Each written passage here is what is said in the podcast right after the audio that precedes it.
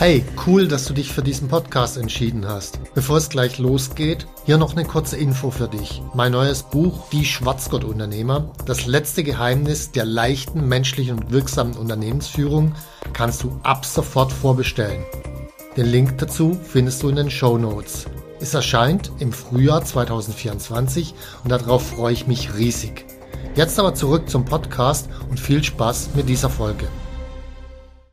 Eine Milliarde Euro schon im ersten Monat. Boah, schon wieder so ein schleimiger Verkäufer. Mit meinem Sieben-Punkte-System kannst du das auch. Ja, zur Hölle will eigentlich so sein, sich mit einem gemieteten Ferrari zum Affen zu machen. Unternehmer sein geht auch ehrlich, authentisch und wahrhaftig mit meinem neuen Buch Die Schwarzgurt-Unternehmer. Garantiert keine Milliarde im ersten Monat.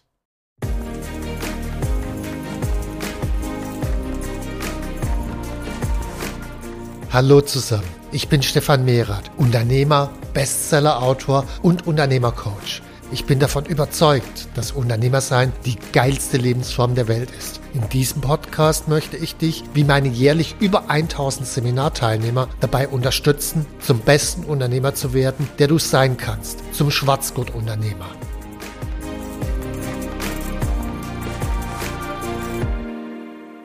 Ja, herzlich willkommen zu meinem heutigen Podcast.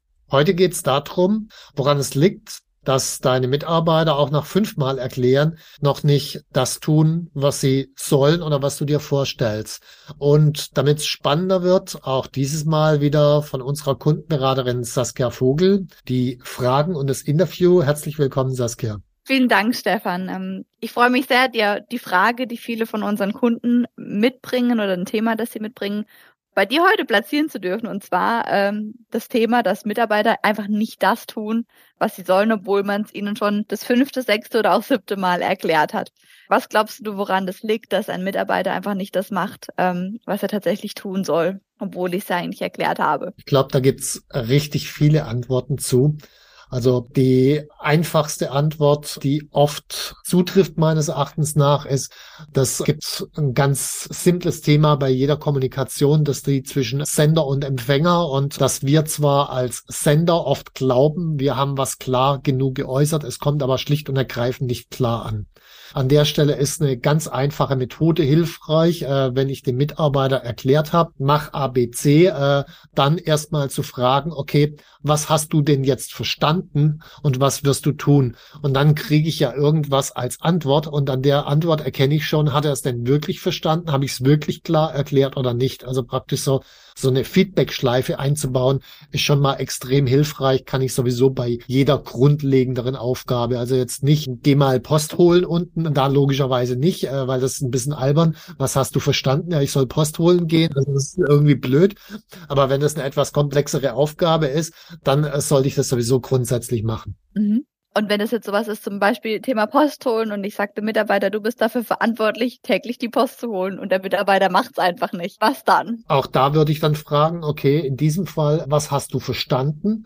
Und äh, dann wäre für mich der Punkt, dann kommt nämlich ganz oft raus, dass er gar nicht weiß, wann soll er eigentlich die Post holen. Er weiß nicht, wo soll die Post dann eigentlich hin. Äh, wer kriegt welche Post und so weiter. Da hängen ja eine Reihe von Fragen hinten dran, die offensichtlich gar nicht geklärt sind und dann macht man es lieber gar nicht. Ist eine Möglichkeit. Zweite Möglichkeit ist, der Mitarbeiter hat sowieso schon, sagen wir mal, Arbeit für äh, 50 Stunden, dann kommt auch noch die Post dazu, dann fällt irgendwas hinten runter und das ist oftmals nicht das mit der höchsten Priorität, sondern das Unangenehmste, was man am wenigsten gern macht. Äh, das wird dann geschoben, geschoben, geschoben. Naja, und dann am Ende der Woche ist der Briefkasten voll. okay. Ähm, das heißt, auch da wäre dann wieder das Thema, erstmal zu schauen, kann mein Mitarbeiter, hat er überhaupt die Ressourcen, das umzusetzen? Und ich meine, es gibt ja ganz unterschiedliche andere Beispiele auch noch, woran das liegen könnte. Also, dass der Mitarbeiter das nicht macht. Wenn ich jetzt zum Beispiel das Gefühl habe, der versteht das durchaus, was er machen soll, der hat aber einfach keinen Bock dazu.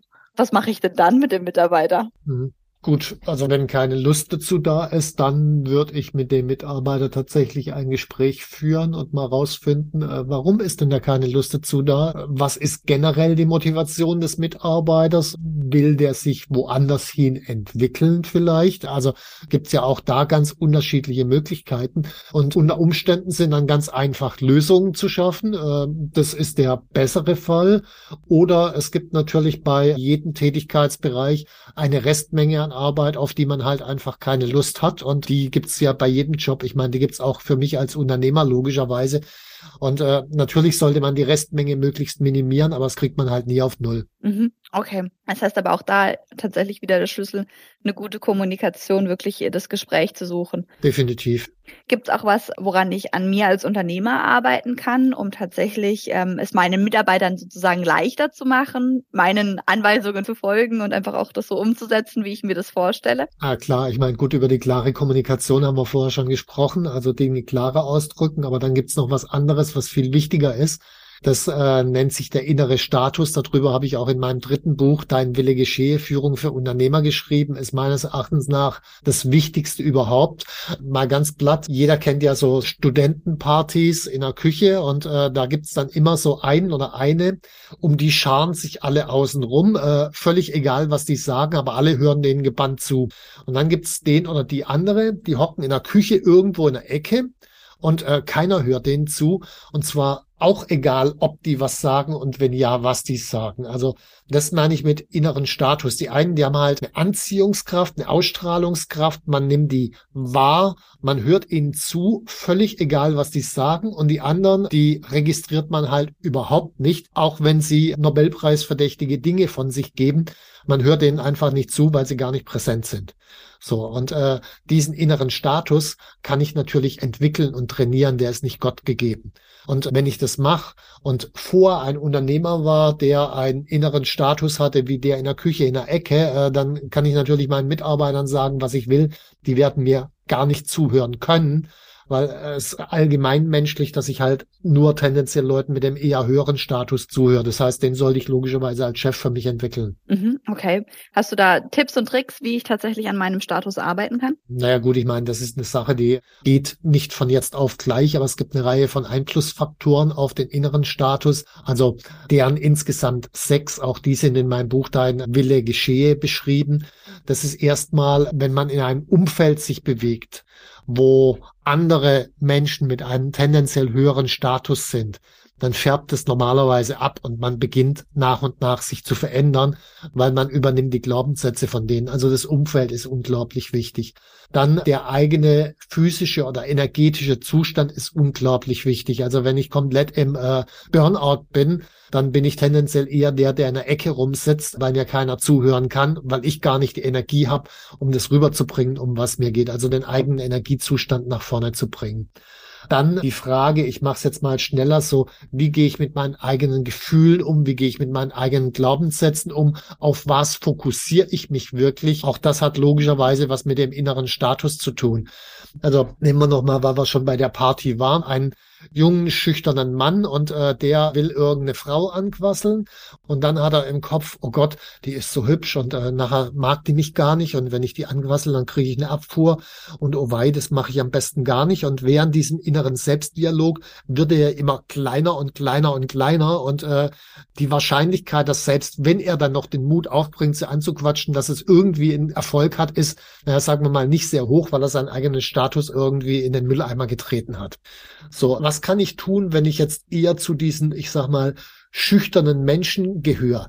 Ganz einfacher Trick ist, ich mache eine Art Identitätswechsel und ich gehe nicht in die Rolle desjenigen rein, der Bedarf hat und ich muss jetzt unbedingt hier jemand kennenlernen, sonst geht's mir ganz schlecht und so weiter, sondern ich gehe in die Rolle des Gastgebers rein und schaue rum, wer ist denn hier noch allein und fang an, die miteinander zu verknüpfen.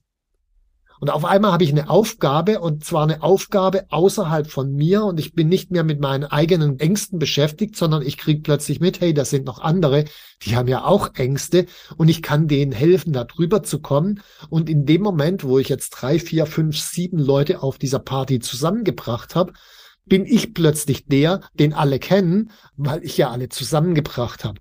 Damit ändert sich meine Rolle, mein Status in dem ganzen Gefüge und die Wahrscheinlichkeit, wenn ich jetzt jemand anspreche, dass es zum Erfolg führt, wird deutlich höher. Also das sind so einfache Tricks, wie ich mit einem Identitätswechsel von dem Bedürftigen zum Gastgeber plötzlich meinen Status verändern kann. Sehr, sehr spannend. Auch wie man das dann so in, der eigenen Firma umsetzen kann, in welche Identitäten und Rollen man da hineinschlüpfen kann und eben seinen Status zu erhöhen. Absolut, ja. Also auch da viele Unternehmer sind tatsächlich interessanterweise im Unternehmen auch in der Rolle des ohnmächtigen Bedürftigen, weil die wollen, dass ein Mitarbeiter irgendwas macht. Der tut's nicht aus welchen Gründen auch immer. So, äh, was macht er denn jetzt? Schreien? Hm, nicht gut. Einen Konflikt ansprechen mögen die meisten nicht. Und irgendwann, wenn ich mir die ganzen Optionen, die es so gibt, verbau, dann komme ich immer mehr in eine Ohnmachtsrolle rein. Damit kill ich mir meinen eigenen Status weg. Wenn ich stattdessen eher in die Rolle reingehe, ich bin sozusagen hier der äh, Enabler, der Befähiger meiner Mitarbeiter und schaffe einen Raum, dann bin ich plötzlich in einer anderen Identität drin. Das macht mir das Ganze dramatisch einfacher. Mhm. Spannender Ansatz. Ich denke, ähm, das ist auf jeden Fall, was viele von unseren Teilnehmern auch üben können. Und ich glaube, je häufiger man das tatsächlich praktiziert, desto leichter fällt es einem dann auch, es tatsächlich in der Realität auch umzusetzen. Ja, das ist ein ganz wichtiger Punkt. Das ist wirklich eine Frage von Übung. Also ich glaube nicht, dass man innerhalb von einem Tag oder einer Stunde aus einem Schüchternen irgendwie den Partylöwen machen kann. Das sicherlich nicht.